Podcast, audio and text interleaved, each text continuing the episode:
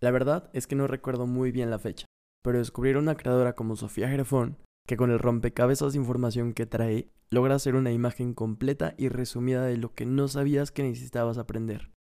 Ella es la encargada de opinar sin educar, porque sabe que si quieres aprender algo de los demás, primero tienes que entender cómo dudar. Yo soy René y esto es Daños Colaterales Podcast. Bienvenidos.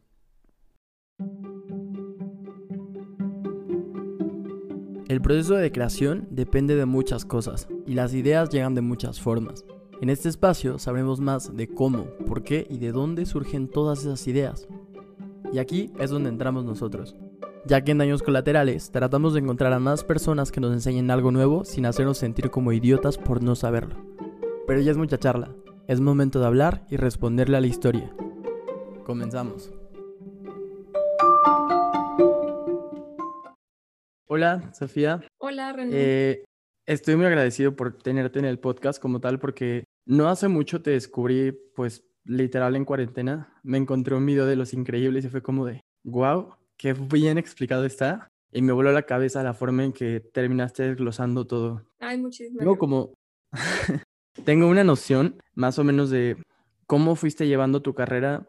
Al punto hablamos de creador de contenido, porque Sé que eres egresada de arquitectura hace poco tiempo y que has estado como trabajando en despachos y algunas otras cosas. Sí, sí, sí. Y me gustaría saber desde ese punto cómo terminaste llegando a un periodo que, que fue, creo que fue el natalicio de Benito Juárez y después de eso se nos pasó el año completo en, en, casa prácticamente. ¿Cómo le hiciste para que en ese año terminaras creando algo diferente a lo que pues tiene que ver y no con tu carrera y al final creaste algo? Claro, sí, bueno, no, antes que nada, René, muchísimas gracias por la invitación. La verdad es que sí, ya, ya tenía un tiempo que llevábamos platicando, pero por fechas pues se tuvo que posponer hasta ahorita, pero estoy súper emocionada de, de salir en tu podcast y de poder platicar contigo. Muchas gracias por la invitación. Y sí, este, como bien dices, bueno, yo estudié arquitectura y justo cuando estaba eh, a la mitad de mi tesis, del proceso de mi, de mi ejercicio, de mi proyecto terminal como tesis,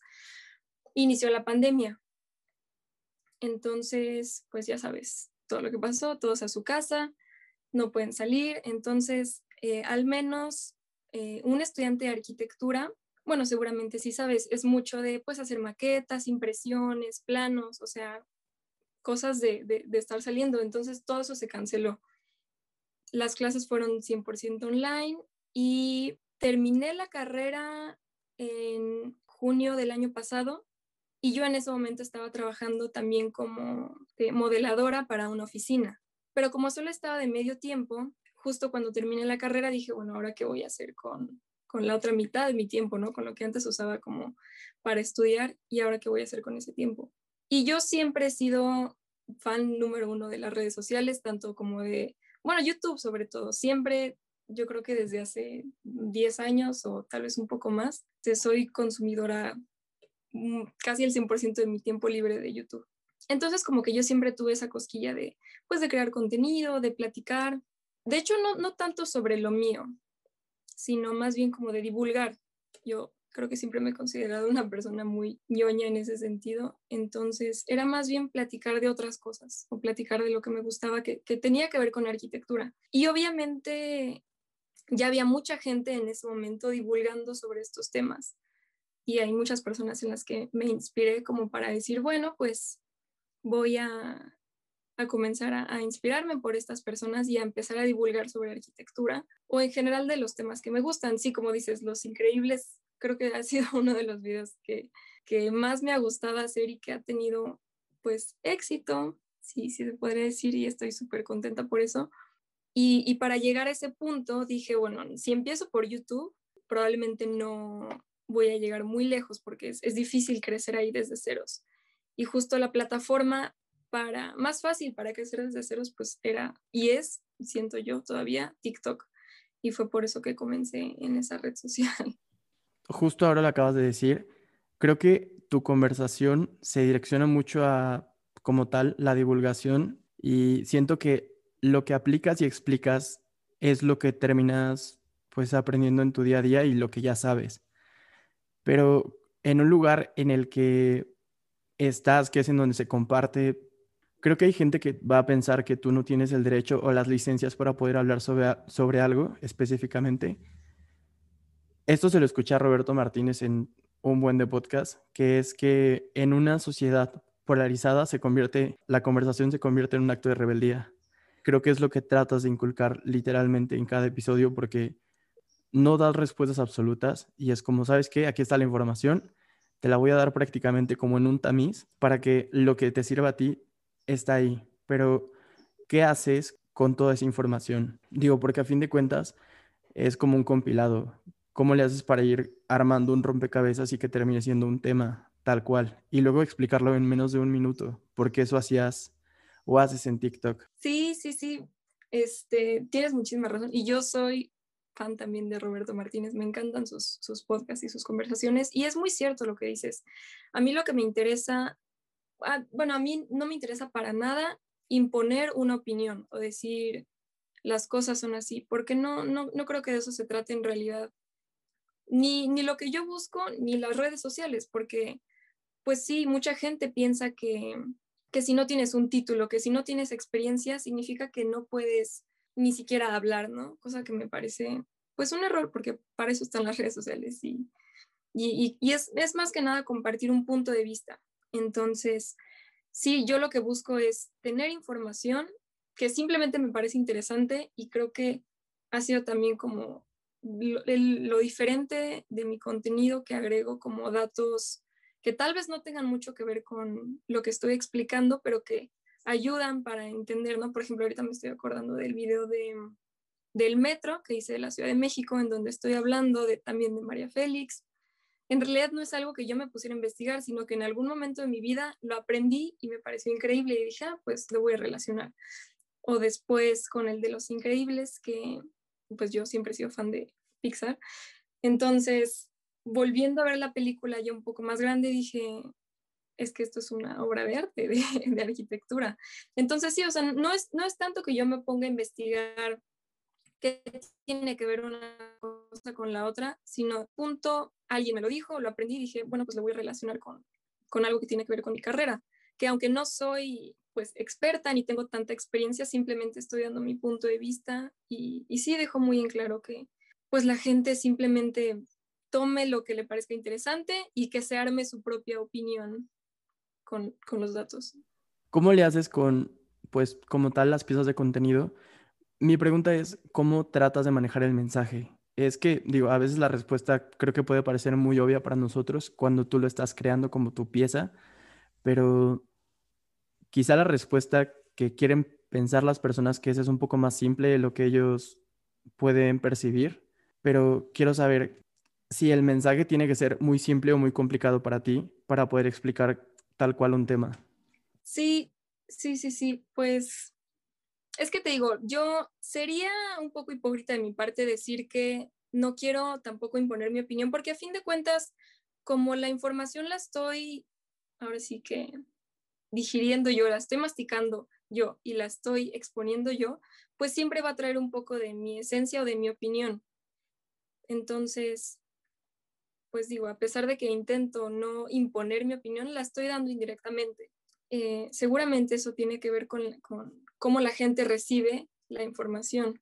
Pues no sé, es complicado y, la verdad es que siempre estoy, al, igual que cualquier creador de contenido, pues al borde porque mucha gente puede pensar como tú, también hay muchísima gente que, que va a decir que estás diciendo este, cosas sin sentido, pero pues también es parte de, digo, probablemente yo ahorita llevo menos de un año creando contenido y aún así yo siento que, he cambiado también mucho de opiniones de lo que yo pienso, cosa que también creo que está excelente y pues sí, o sea, crear contenido no solo es para las demás personas, sino también para mí, porque es como una motivación para seguir investigando, para seguir tratando de cambiar de opinión o, o pues sí, ver qué posturas nuevas puedo, puedo aprender sobre eso. Eh, me pasó hace poco igual, vuelvo a recapitular, hacia una ponencia que diste con la Facultad de Arquitectura de Medellín o de Bogotá, no me acuerdo muy bien. Sí, en Colombia. Terminaste hablando un poco sobre cómo han cambiado a, lo largo de los años eh, la aula académica. Sí. Y me quiero ir más o menos hacia eso porque hubo un punto en el que nuestra sociedad o colectivo en general se, se mantuvo en pausa durante mucho tiempo. Se ha tratado de regresar, pero es complicado. ¿Cómo crees que esto termina afectando directamente? Evidentemente a tu trabajo fue como un catalizador para que tú terminaras sacando todo esto, pero ¿qué pasa cuando ahora lo que tú haces, que es divulgación, se termina convirtiendo como en una forma de aprender más. Claro, sí, es eso. Sí, eh, en este, esta charla estuvo bastante interesante porque lo que me daba cuenta yo es que la manera de aprender y la manera como son los espacios para aprender es como un ciclo. Entonces, este, por ejemplo, las aulas que todavía conocíamos hasta el 2019, el típico espacio en donde cabían mm, alrededor de 30 personas o 30 niños todos sentados en un espacio de un metro por un metro viendo hacia el pizarrón en un, con un lugar cerrado, pues tuvo que cambiar por la pandemia, ¿no? Eh, lo comparo con otra pandemia que sucedió el siglo pasado con la tuberculosis, que la solución que tuvieron en ese momento, pues evidentemente no es la misma que, que hoy, por el tema del Internet y la facilidad de poder conectarse a distancia con, pues con el celular y con cualquier cosa, ¿no? la solución que tuvieron en ese momento fue abrir los salones y, y tomar las clases al aire libre.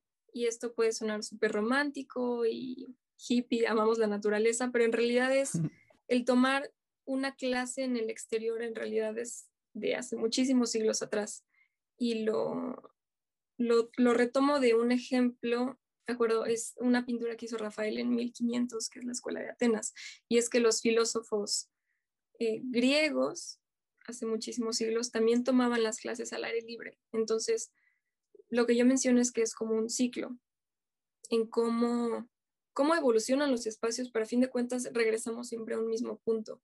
Y en el caso de la pandemia que estamos viviendo ahorita, eso no fue la solución por, por precisamente todos los elementos digitales.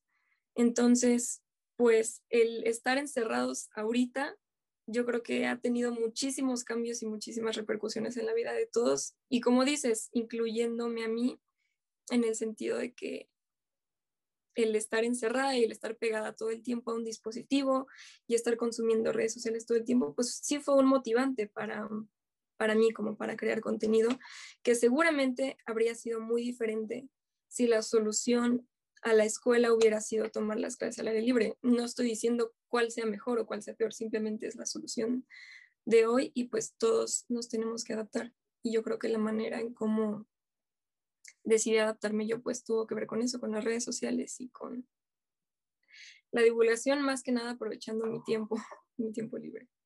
Algo que escuché, o más bien creo que leí, fue de Frank Gehry, que hablaba sobre un nivel saludable de inseguridad te mantiene en curso. Creo que es un poco más largo, pero más o menos va así.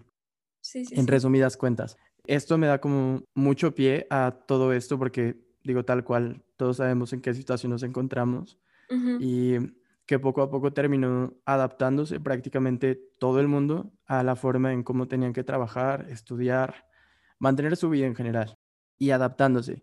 Pero lo que quiero meterme más o menos en esto es que Igual hace poco me encontré un postulado filosófico que habla sobre la teoría de que nunca dejas de ser un aprendiz, porque llegas al punto en el que siempre va a haber una persona que va a saber más que tú, pero cuando tú llegues a ese punto en el que tú te vuelvas el maestro de alguien más, seguirás siendo el aprendiz de otro que sabe más que tú. Claro, totalmente, sí. Así que, ¿cómo terminas haciéndole para propiamente tener esta plataforma y vamos a conectarlo igual con la pregunta anterior, que era en el que puede ser que algunas personas crean que no tienes las licencias para poder hablar.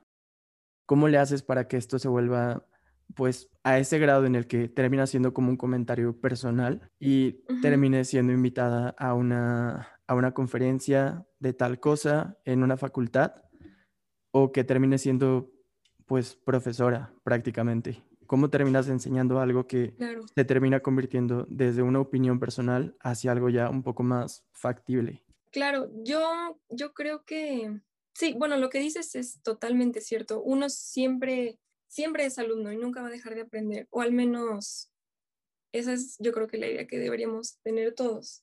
incluso los profesores o los maestros. Pero sí, algo que yo creo que es importante mencionar es que es la diferencia entre un profesor y un divulgador, ¿no? Es más, ni siquiera sé si me considero tal cual divulgadora, no sé si también se necesiten este, papeles oficiales para eso. Simplemente, como dices, estoy dando, estoy compartiendo información y dando mi punto de vista, que muchas veces trato de dejar en claro que no es ni lo verdadero ni lo oficial, nada, simplemente estoy compartiendo mi opinión, que seguramente es lo mismo que eh, tú y Victoria buscan con este podcast, es más que nada compartir información, compartir alguna charla, em, tratar de que esta sociedad deje de ser polarizada. Y, y sí, yo creo que el, el objetivo del divulgador, también lo mencioné en esta charla, es más que nada emocionar, no tanto dejar una enseñanza, ni siquiera tal cual que aprenda el que está consumiendo la, la, pieza de contenido, sino que se emocione y que diga, wow, me gustó esto, se me hizo interesante y me gustaría ahora sí dedicarme o irme con un profesional a aprender sobre eso. Entonces yo creo que mi objetivo, mi meta no va tanto con educar a nadie en realidad.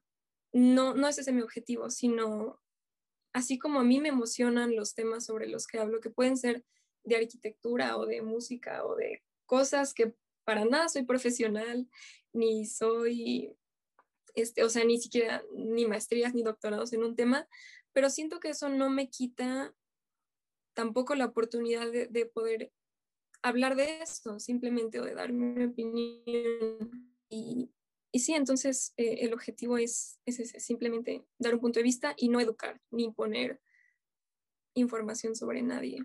Creo que hubo algo que terminaste mencionando en un episodio, capítulo de tu canal de YouTube, en el que hablabas, no recuerdo exactamente y no te puedo citar del todo porque no me acuerdo, era sobre la idolatría y la inspiración. No me acuerdo en, ah, qué fue, pero me recordó bastante eso, hablando de que en divulgación y enseñanza terminan siendo como, pues, un poco dicotomías o polos opuestos. ¿Cómo, ¿Cómo, terminas viendo eso contigo?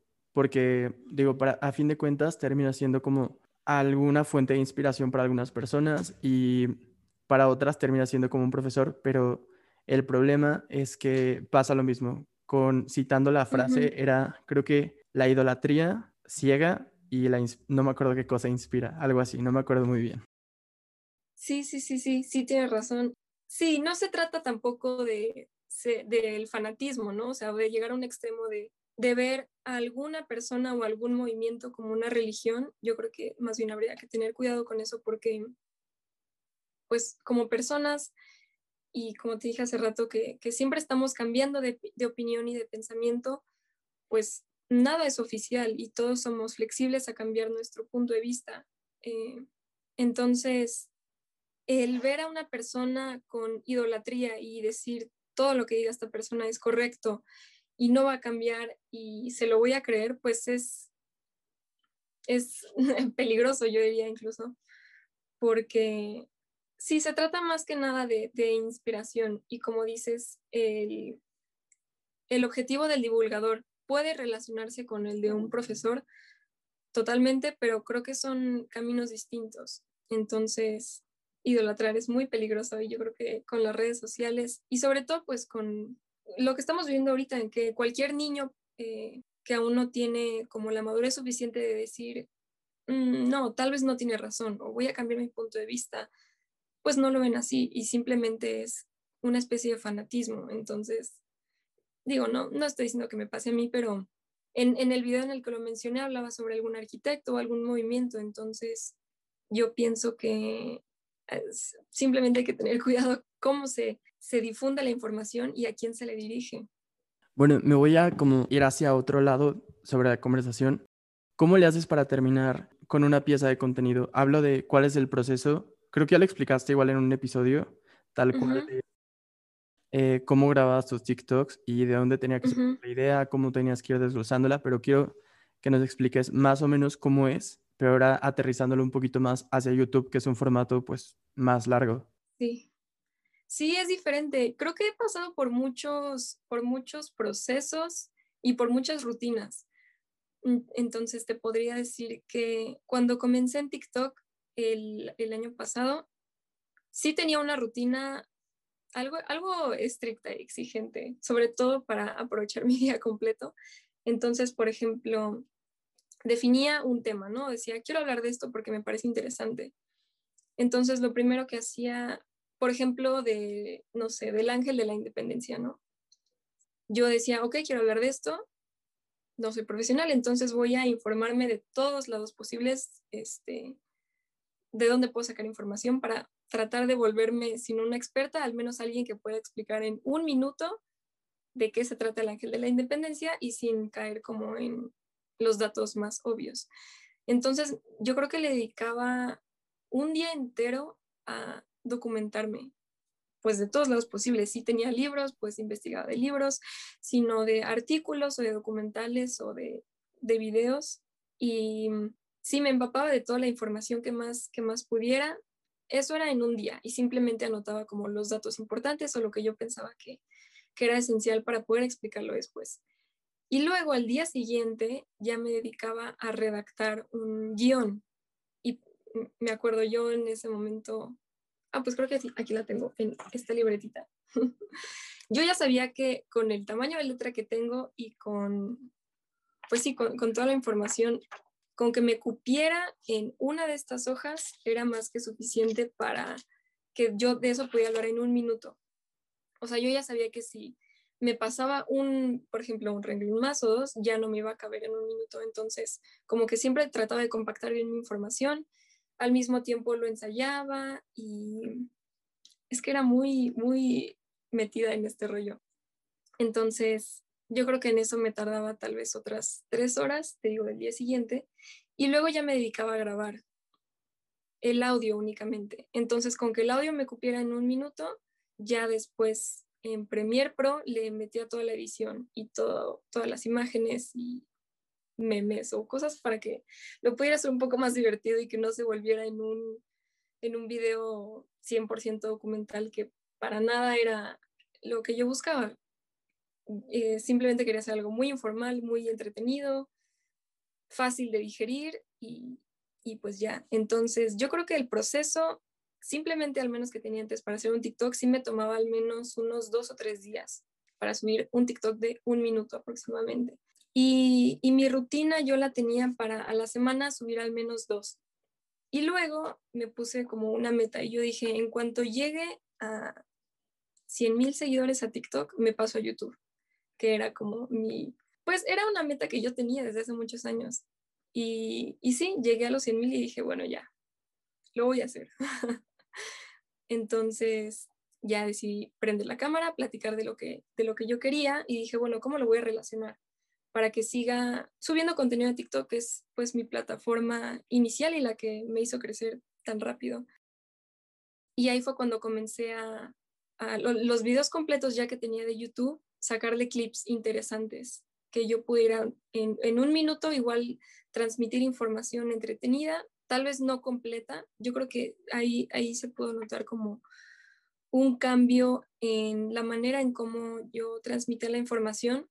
Y después de, de YouTube, que fue, te digo, como un parteaguas, creo que sí hay una diferencia en cómo subía los TikToks. Por ejemplo, ya sí era un minuto, pero pero no explicaba al 100% toda la información condensada, sino como que daba pistas, si quieres, ver, si quieres ver el video completo, pues vete a YouTube. Y esa fue la manera en cómo yo empecé a trasladarla a la gente de TikTok a YouTube. Eh, que creo que es algo muy importante, seguramente si lo has escuchado o si lo sabes de muchas otras personas que dan su, su experiencia creando contenido en redes sociales, pero el estar presente en diferentes plataformas es muy importante y, y al mismo tiempo es muy difícil trasladar a la gente de una plataforma a otra.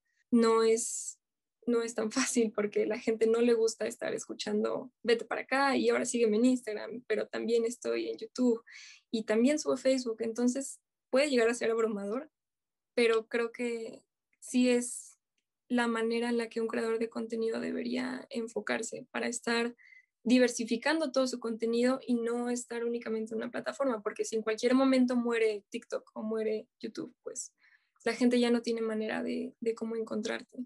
Entonces, creo que eso también es muy importante, el estar presente en diferentes plataformas, en diferentes redes sociales.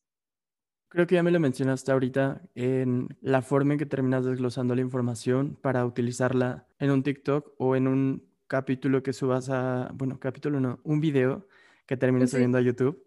Me gustaría saber qué es lo que haces para conservar tus ideas y pues digo, las dejas en algún lugar para regresar en algún momento a verlas y terminar reconociéndolas, porque digo, estoy seguro que probablemente tienes algún diario en el que anotaste algo en el 2015 y te terminó sirviendo una idea de ese año para algo que estás haciendo ahora. Sí, totalmente. De hecho, tengo, tengo, yo creo que como cinco cuadernos y también notas en el celular de cosas que se van ocurriendo. Y me pasa muy seguido, y dime por favor si a ti también te pasa, las noches, eh, eh, bueno, más bien el momento del día en donde más tengo inspiración y donde se me ocurren un chorro de, ideas y cosas para escribir en un guion es en la noche, por ahí de la una de la mañana. Entonces, tengo que tener a la mano como algún cuaderno o el, celular o algo, porque en ese momento necesito escribir el guion o, o las palabras clave que me gustaría tocar para un video después. Entonces, sí, tengo, tengo ideas de temas o oraciones, incluso nada más, que siento que me podrían servir como de, pues, sí, de inspiración o que no se me olvide tocar ese tema para más adelante. Pero, por ejemplo, yo este video de los increíbles que hice, o sea, la idea en sí de, de cómo relacionar la arquitectura moderna eh, bueno, pero del movimiento moderno, con la película, con los estilos y cómo tiene que ver con el neoplasticismo, era una idea que yo tenía, o bueno, que ya sabía más bien desde hace, yo creo que al menos unos tres años. Y me acuerdo que en su momento trataba de buscar videos o artículos y, y sí había gente hablando de eso, pero no de la manera en que me hubiera gustado. Entonces, o sea, era una cosquilla que yo siempre tenía y un día, un día dije, bueno, pues voy a hablar de esto porque me interesa y creo que no hay tanta información sobre eso. Y, y ya, o sea, sí era como una inspiración que tenía desde hace mucho tiempo atrás. ¿A, ti no te pasa eso?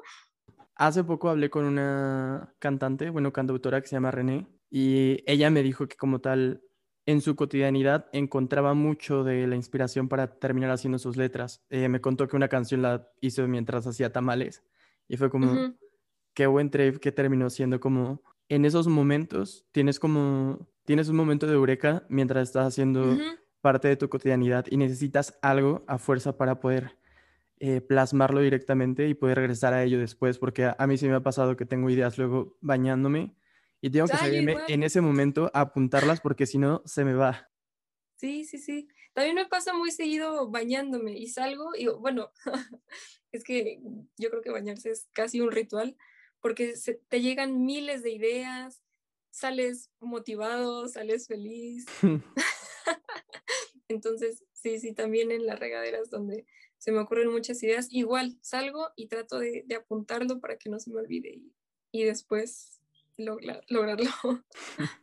Bueno, creo que tenemos el mito de tener solamente una gran idea eh, a lo largo de toda nuestra vida, porque creo que vivimos bajo la narrativa de que estamos en este mundo para llevar a cabo una, son, una única idea que termine siendo tu idea maestra y que solo hay oportunidad para probarlo una vez para que el mundo sepa de qué estás hecho. Okay. Creo que como tal tienes esta, este punto en el que terminaste, pues sí, de alguna forma emigrando de, de plataforma y fue como tu gran idea se ha terminado convirtiendo en muchas ideas y creo que el objetivo de un creador de contenido o un creador en general es poder tener una idea y aplicarla en ese momento. Así que me parece muy interesante el hecho de que pasa lo mismo, eh, artistas plásticos, artistas, creadores de contenido, eh, cineastas, creo que los podemos englobar un poquito en el mismo, hablando de que cuando, cuando inicias un proyecto en tu cabeza, se va convirtiendo poco a poco a lo largo del tiempo. Así que pongámoslo así, desde el inicio de tu carrera en YouTube o en TikTok, ¿cómo crees que ha cambiado? ¿Qué es el crecimiento que has visto? ¿Has visto que ha madurado de alguna forma? ¿Ha cambiado, obviamente, puntos de vista, pero ¿de qué forma ha ido madurando? De inicio hasta ahora. Yo creo que eso que dices es muy interesante, de, que si tenemos solo un objetivo o una meta o algo, o solo una cosa por cumplir, yo no sé mm, si, si tengo al menos una en específico o una que me defina tal cual.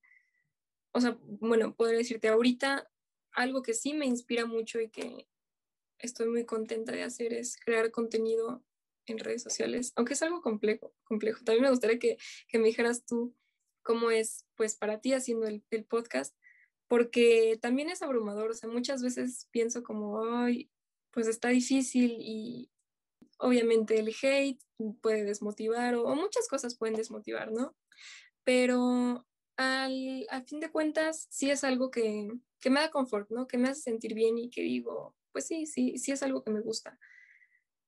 No sé si es algo como, si sea mi objetivo de la vida, o sea, si sea mi meta en la vida, porque en realidad tengo muchas metas. Yo siempre, bueno, o sea, como arquitecta, pues sí he tenido, o bueno, tengo todavía sueños como muy grandes en un futuro lejano, este, que, que sí quiero hacer. Y te podría decir, yo me considero una persona un poco desesperada, en el sentido de que quiero algo en este momento y procuro que se logre para un corto plazo. Entonces, por ejemplo, cuando decidí crear contenido en TikTok fue algo que me tomó yo creo que un día. O sea, un día en decidir lo voy a hacer y no me voy a, o sea, no voy a quitar el dedo del renglón hasta que lo pueda lograr, ¿no? Entonces, por ejemplo, eh, no sabía todavía que quería hacer divulgación en TikTok, simplemente dije, quiero estar en esta plataforma. Entonces empecé subiendo primero videos de mi perrito, porque dije, sí, los videos de animalitos pegan. Y sí jalan mucho, ¿eh? Sí, sí jalan mucho, pero pues sí hay, tantos que creo que es también difícil resaltar y sobresalir en este tema. Entonces dije, bueno, tal vez me voy a tardar mucho en hacer que mi perrito sea viral. Intentemos con otra cosa. Y creo que también hice de, de, de, cocina, si no mal recuerdo, o de cómo preparar bebidas, algo así, pero tal vez te diría uno o dos.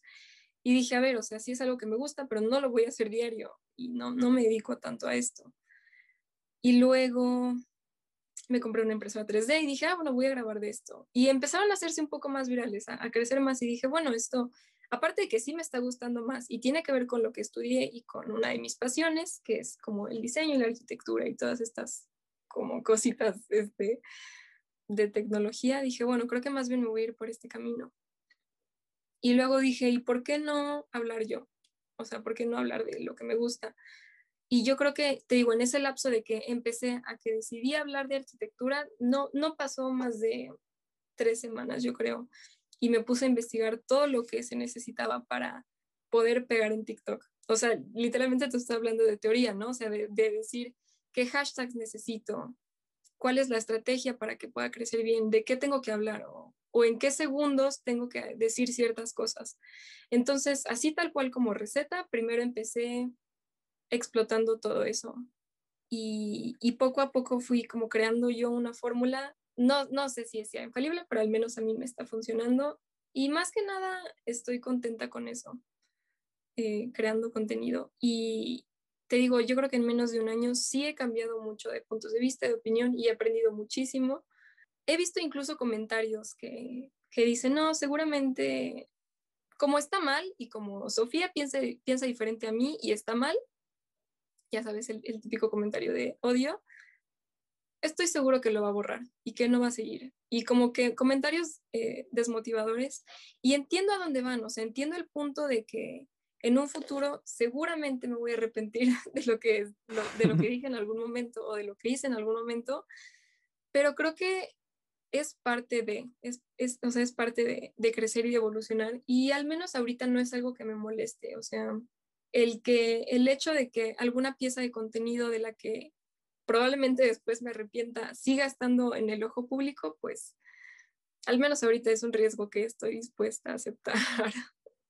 Tal cual, creo que el hecho de subir cualquier pieza de contenido a cualquier lugar hasta si fuera un libro o una canción en ese momento, se termina volviendo como una especie de fotografía de la persona que eras en ese momento, porque es como literalmente un fragmento del tiempo en el que estás extrayendo lo que, lo que pensabas, literalmente. Así que me, me vale bastante eso porque es, es muy obvio, es muy evidente que en algún punto vas a tener una, una cruda moral por haber dicho algo hace 15 años y que te quieran cancelar después como de, es que tú dijiste esto y no lo estás tomando en cuenta. Sí, ay no, y la verdad es algo que me da una hueva, o sea, el hecho de pensar que en algún futuro voy a tener que pedir perdón o, o arrepentirme decir, sí, cambié de opinión, pero pues es que es parte de, y, no podemos estar cerrados a, siempre tener una opinión o con el miedo, ¿no? También de, en cualquier momento decir, ay, lo que dije ya no aplica, lo voy a borrar. No, creo que tampoco va por ahí. O no sé tú, tú qué pienses, ¿te ha pasado eso?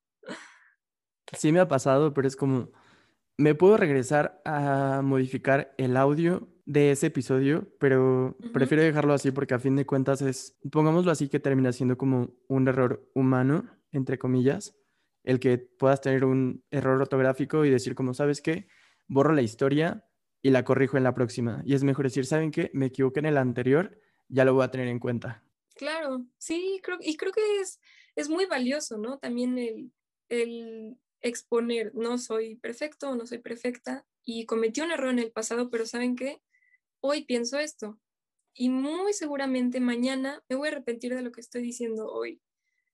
Y el tener ese proceso, pues así como un, cachito de nuestra vida también se está haciendo pública, yo creo que el hacer presentes y públicos también esos errorcitos, esos cambios o evolución o como lo quieras llamar, también es súper valioso y, y, muy importante al menos yo, cuando veo que alguna de las personas a las que yo sigo en redes sociales hace eso, yo hasta lo agradezco, digo, pues qué buena onda que, que eh, hasta cierto punto yo lo veo también como humildad, ¿no? De decir, a ver, pues sí, la cagué, pero ya no pasa nada. Totalmente.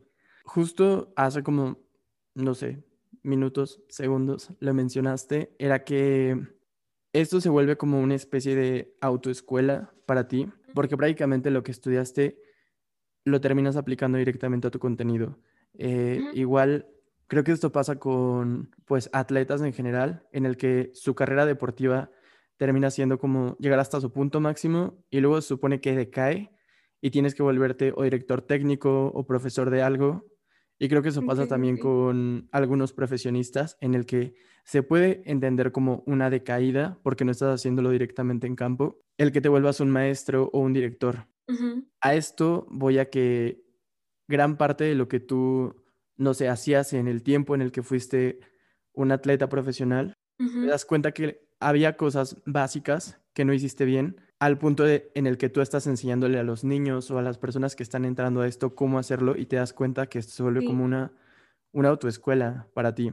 ¿Cómo es esto al punto en el que pues todo el conocimiento que vas adquiriendo nuevo lo terminas aplicando directamente ya en algo tangible que puede ser la estructuración de un edificio, un plan o cualquier cosa. ¿Cómo le haces para tener como esta, para mantener la distancia muy pequeña entre lo que tienes como enseñar y aplicarlo? Sí, creo que, fíjate, esto es algo interesante porque yo creo que la, la carrera o como el clímax, ¿no? El punto máximo de un creador de, contenido, pienso yo, tal vez me estoy equivocando, pero es en su momento de más actividad, ¿no? Que normalmente son los jóvenes o cuando son adultos jóvenes, como en un rango tal vez de nuestra edad. Te digo, hay, hay excepciones, por supuesto que sí, pero yo creo que en general, como que el clímax es eso, ¿no? O sea, temprano y porque es cuando te atreves y cuando dices, sí, me vale lo que digan de mí lo voy a intentar y me voy a arriesgar.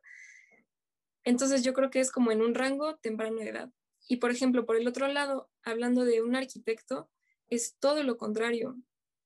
Eh, el clímax o el punto máximo donde un arquitecto se vuelve reconocido y famoso y hace grandes obras es aproximadamente a los 60 años, tal vez un poquito antes o incluso tal vez un poco después, pero son, son clímax opuestos, casi diría yo. Entonces, definitivamente ahorita no me estoy preocupando por, por mi nombre o por mi carrera como arquitecta, porque mucha gente me dice, por ejemplo, a ver, pero ¿qué has construido y qué has hecho? Bueno, o sea, estoy en el proceso de, afortunadamente, pero, pero de todos modos no, no es algo que me preocupe tanto ahorita, ¿no? El quedar bien o el decir, lo que yo estoy ejerciendo ahorita como arquitecta es perfecto y es un ejercicio con toda la experiencia, porque pues no, no, no es así.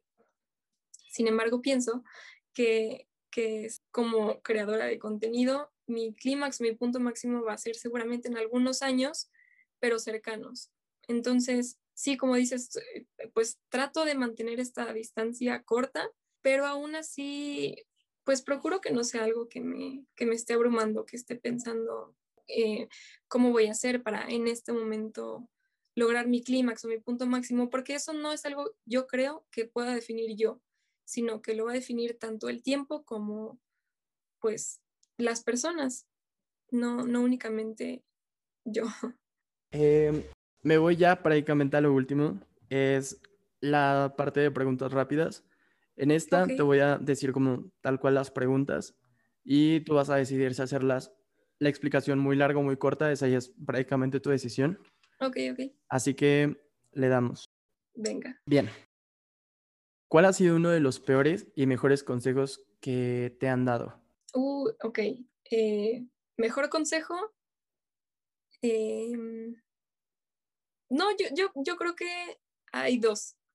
El peor consejo yo diría es no lo hagas porque las consecuencias pueden ser malas, ¿no? O sea, eh, vergüenza o que ya quedas expuesta o si en un futuro te van a cancelar. Yo creo que eso es un mal consejo. Un buen consejo es si tienes ganas de hacerte y yo del futuro, pues se va a procurar de inventar los errores. Muy bien. ¿Qué consejo, qué consejo diste antes que ahora ya no darías? Mm, qué buena pregunta. Yo creo que planear todo.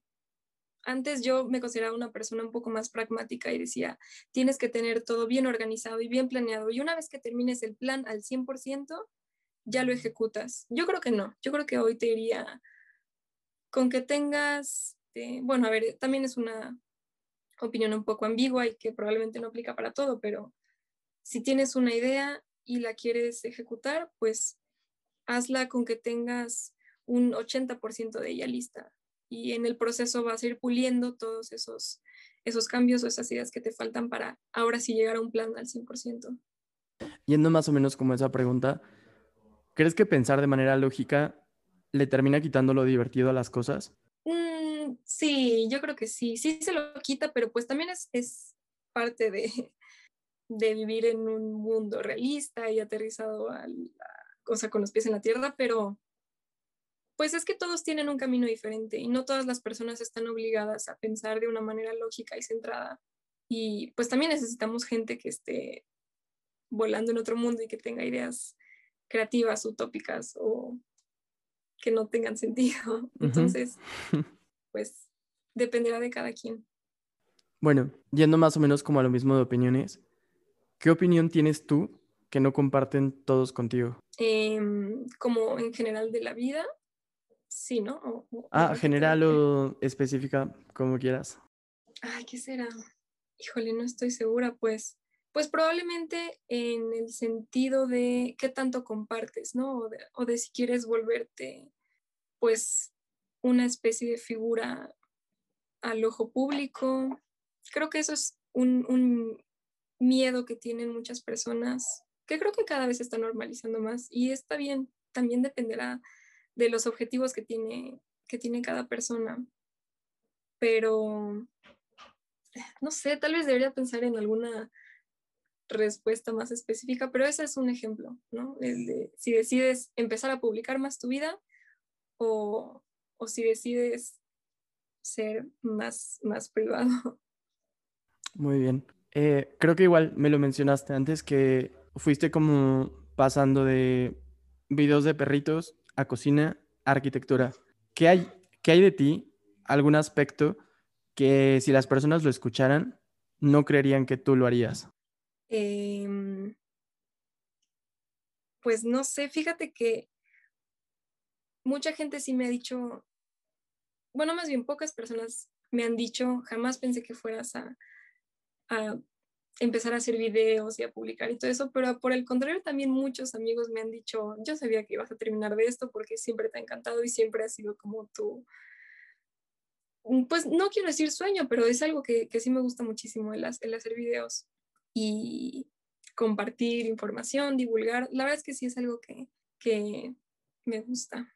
¿Crees que en este momento eh, sabemos realmente algo que no tendríamos que volver a repensar en un futuro? No, para nada. Yo creo que siempre hay que estar repensando las cosas. Bueno, a ver, también que flojera, ¿no? Pero, pero creo que sí es necesario, este, pues, estar tratando de cambiar de opinión y de evolucionar, crecer y cambiar y, decir, ok, puede que ahorita esté funcionando X cosa o X situación, pero ¿qué tal si no? ¿No? ¿Qué se le puede cambiar? Y probablemente estemos dando un paso atrás, pero pues va a sonar súper cliché, ¿no? Tal vez no siempre dar un paso hacia atrás significa que, que te vas a estancar o que, o que te estás yendo hacia atrás. Probablemente pueda ser el, un paso hacia atrás, pero que te va a llevar a otro camino mejor o a otra puerta. Entonces, creo que sí es, está bien y es importante estar tratando de repensar qué se puede mejorar. ¿Qué es algo que te termina dando mucha curiosidad hoy en día? Uy, todo lo que tiene que ver con cripto, o sea, criptoarte, criptomonedas, todo este tema de, mm, pues, digital, que es intangible, pero que aún así genera cambios. Y, ahorita me parece súper interesante y y sí, es algo en lo que tengo como el ojo metido. Algo que creo que no te han preguntado aún y a mí me parece muy valioso es cómo, cómo Sofía recarga pilas. Porque llega un punto en el que, no sé, creando contenido que es como todo esto y en general también en carrera profesional y sobre el rigor académico que puede meterte directamente una maestría o sinceramente la escuela o la universidad. ¿Cómo le haces para lidiar con ese burnout que termina siendo como quemarte prácticamente y cómo le haces para recargar pilas? Sí, no, es algo que me ha pasado muchísimo y seguramente, más bien, es obvio que va a seguir pasando. Yo creo que la manera en cómo encontrar incluso motivación, porque muchas veces no solo es burnout de me cansé, sino burnout como mental, ¿no? Cerebral decir, no quiero y ya no tengo no tengo ganas y no, ni siquiera quiero seguir. Y me ha pasado muchas veces. Y, y lo que hago para encontrar motivación es, irónicamente, viendo videos en YouTube de mucha gente que me inspira y que me, no sé, que me pone de buenas y digo, sí, quiero ser como esta persona y quiero, mm, no, para nada tener las mismas metas ni llegar a ser igual, pero que sí pienso, órale, me gusta la vibra que tiene esta persona y, y más que felicidad o alegría, que esté como en un momento de paz y de tranquilidad. Eso es, eso es más bien a lo que yo aspiro, como que estar en un punto zen. Entonces sí veo, por ejemplo, muchas personas en YouTube que siento que me llevan a esa paz o esa serenidad. También me gusta mucho, a ver, te, te mentiría si te digo que soy lectora, la verdad es que no, pero sí este, procuro estar leyendo libros. Ahorita estoy leyendo uno que me está llenando mucho, como también emocionalmente, o sea, me motiva y me, me gusta investigar sobre eso y saber más. Es, es, un libro que habla sobre arte contemporáneo, que igual es algo en lo que no soy experta, pero me gusta, entonces procuro en algún momento saber un poco más sobre eso. Bien, metiéndonos un poquito más hacia lo que acabas de mencionar, que es cómo recargas pilas y me comentas que es prácticamente inspirándote de otras personas. ¿Qué libro, película, serie u obra de arte ha marcado algo en ti? Que haya definido algo en mí. Ok. Mira, ok. Antes que nada, podríamos descartar películas porque yo, persona cinéfila, tristemente no soy. o sea, de películas no me preguntes. Pero em, sí, de libros, de libros podía ser.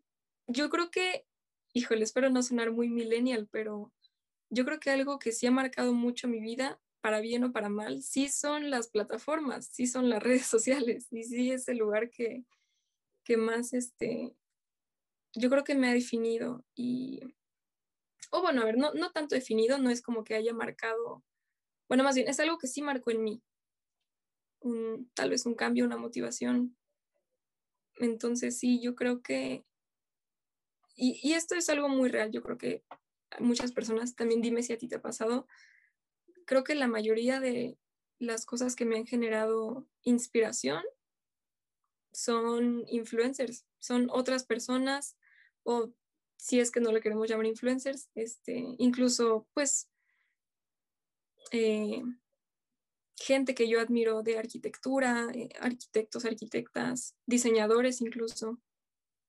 Sí, yo creo que más que nada gente. creo que yo lo veo más como por el lado de que si ves que alguien más lo puede hacer, te da pie a que tú puedas tener la seguridad de decir, ¿sabes qué? Si él pudo, quizá no me salga de la misma forma, pero voy a hacerlo la mía. Bien, igual hablando de todo esto, y creo que pues ya mencionaste como tal, no sé qué libro sea, pero ahorita va como eso. ¿Qué es lo que estás consumiendo en este momento? ¿Qué es lo que ves? ¿A quién sigues? ¿Qué es lo que te gusta? Ok, ok.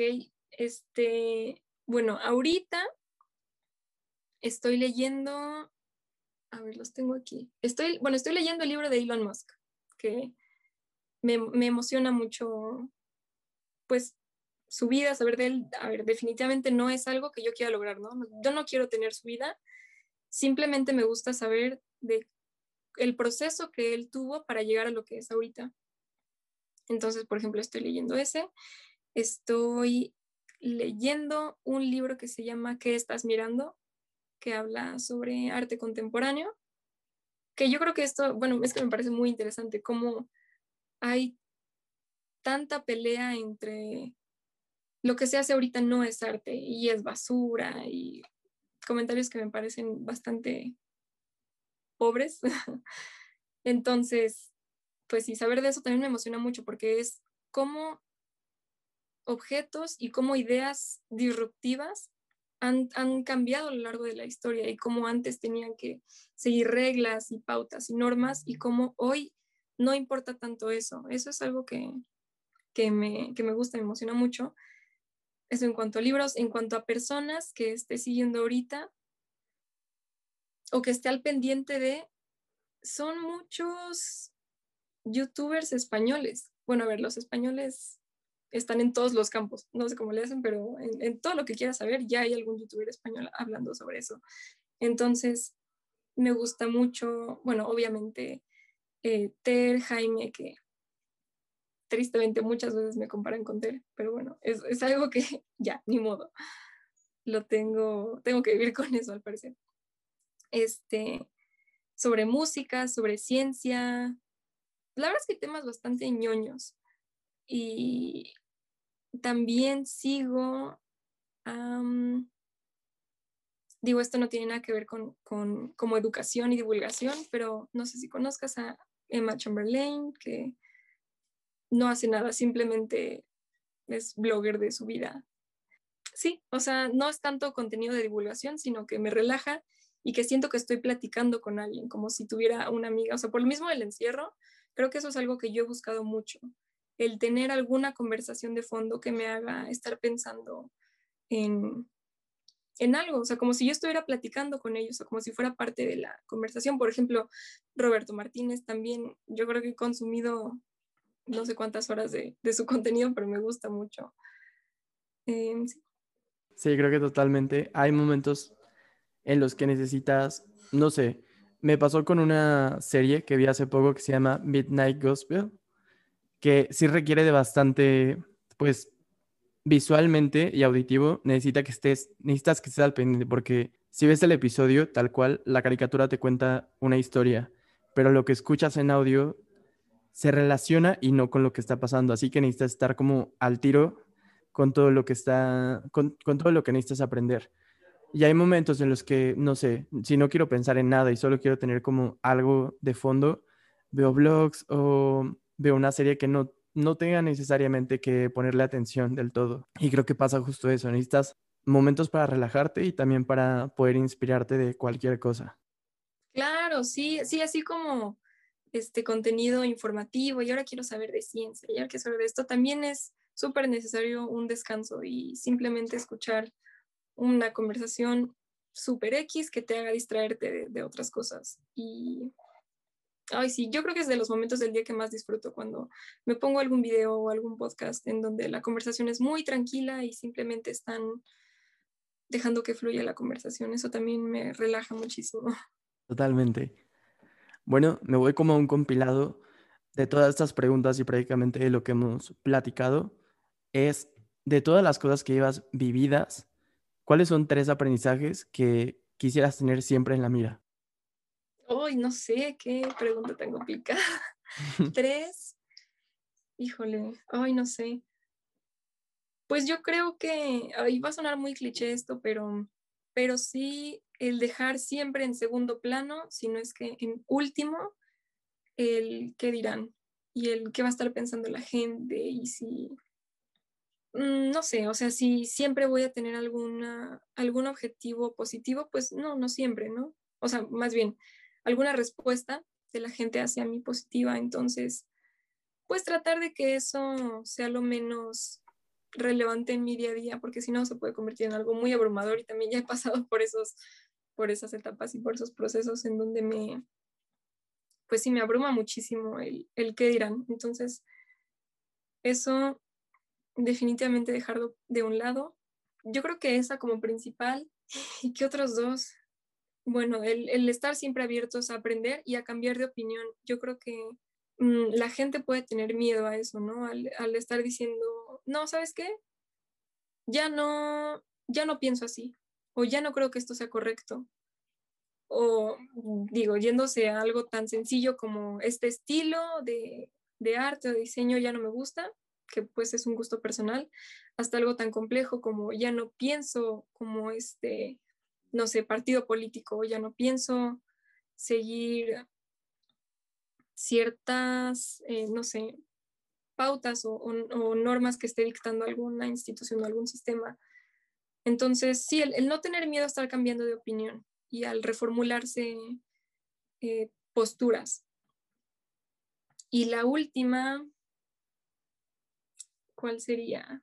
Yo creo que tener objetivos lo menos superficiales posibles. O sea, el, tener una meta como quiero llegar a, o sea, mi meta es la fama o es el dinero o es algo, alguna cosa material. Yo creo que eso es algo que deberíamos todos tener alejados y, y más bien concentrarse en qué es lo que estoy haciendo que me da paz, que me da más, sí, más que alegría, que me siento tranquila y que me siento a gusto estando haciendo esto. Y sí, que me da como una especie de serenidad. Yo creo que eso es más la meta que alguna otra cosa material. Bueno, muy bien, Sofía. Voy a aclarar esto porque creo que lo hablamos antes de empezar el episodio. Eh, Sofía Gerfón, ¿por qué? sí, ok, es una historia un poco chistosa que desde hace muchísimos años atrás. Ok, yo me llamo Sofía Inés Hernández Fontes. Y cuando iba, si no mal recuerdo, en sexto de primaria, que imagínate, e-, era el año en donde yo me estaba creando Facebook por primera vez, en sexto de primaria. Y dije, ah, mi mamá me dijo, ok, sí puedes tener tu Facebook, pero no puedes eh, poner una foto tuya de perfil porque pues estás muy chica, y ponte otro nombre, o sea, ponte nada más Inés, ¿no? Me dijo, ponte Inés Hernández. Y yo, mm, no. Y dije, bueno, ¿qué voy a hacer? Voy a fusionar mis apellidos. Entonces ya me puse Sofía Germón, que ahorita terminó siendo una especie de nombre artístico, bueno, y que en su momento, súper chistoso porque suena como un apellido real, ¿no? Bueno, o sea, mucha gente piensa que sí, que sí me llamo así, y incluso en la, en la en la prepa y en la carrera me han dicho como, oye, ¿de dónde es tu apellido? ¿De Alemania? Y yo, es una fusión. Pero pues está muy chistoso. Es una buena historia. Bastante buena historia de nombre. ¿eh? Ok, Sofía, me quiero ir directamente a esto. ¿Cuáles son tus redes sociales? Eh, ¿En dónde te pueden encontrar las demás personas? ¿Dónde te pueden seguir la pista? Y ¿En qué lugar podemos seguir aprendiendo un poco más de esto hablando de que eres una divulgadora? Ok, ok. Este, pues sí, en, todos lados estoy como Sofía Erfon, o sea, H-E-R-F-O-N. Este, pues estoy en TikTok, en YouTube, en Instagram Estoy en Twitch también. Este, hace ya algunos, algunas semanas que no he hecho en vivos, pero estoy ahí y ya lo retomaré muy pronto. ¿Y qué más? Pues también, eh, ¿qué más? Correo electrónico, es contacto arroba y creo que eso es todo. Muy bien. Bueno, pues a mí no me queda mucho que agregar porque la verdad sí, es una, sí eres una persona a la que admiro bastante. Ay, qué buena onda. Y, y la verdad es que, digo, eh, justo eso pasa cuando terminas convirtiendo en parte de lo que ya conoces en un conocimiento como es bastante amplio. Y creo que eso trata de hacer con el contenido, no especificarte o quedarte como en una sola rama y tratar de meterle como a muchas partes para que eso termine concibiendo como un contenido completo, aunque pueda percibirse como que no, porque estás agarrando como piecitas de muchas partes. Me parece muy valioso y el hecho de que seas una divulgadora, pueda ser científica, social o de cualquier cosa, me parece muy, me parece un aspecto muy loable como una profesión, tomándolo así, tal cual, y también de mucha inspiración, que ya lo terminamos platicando y la verdad es que, pues eso, espero que más personas se terminen enterando de lo que está haciendo Sofía, porque digo, a fin de cuentas esto termina siendo como una hojita más en tu libro de vida en general, pero creo que va a servir muchísimo en un futuro para las personas que quieran meterse directamente a este campo.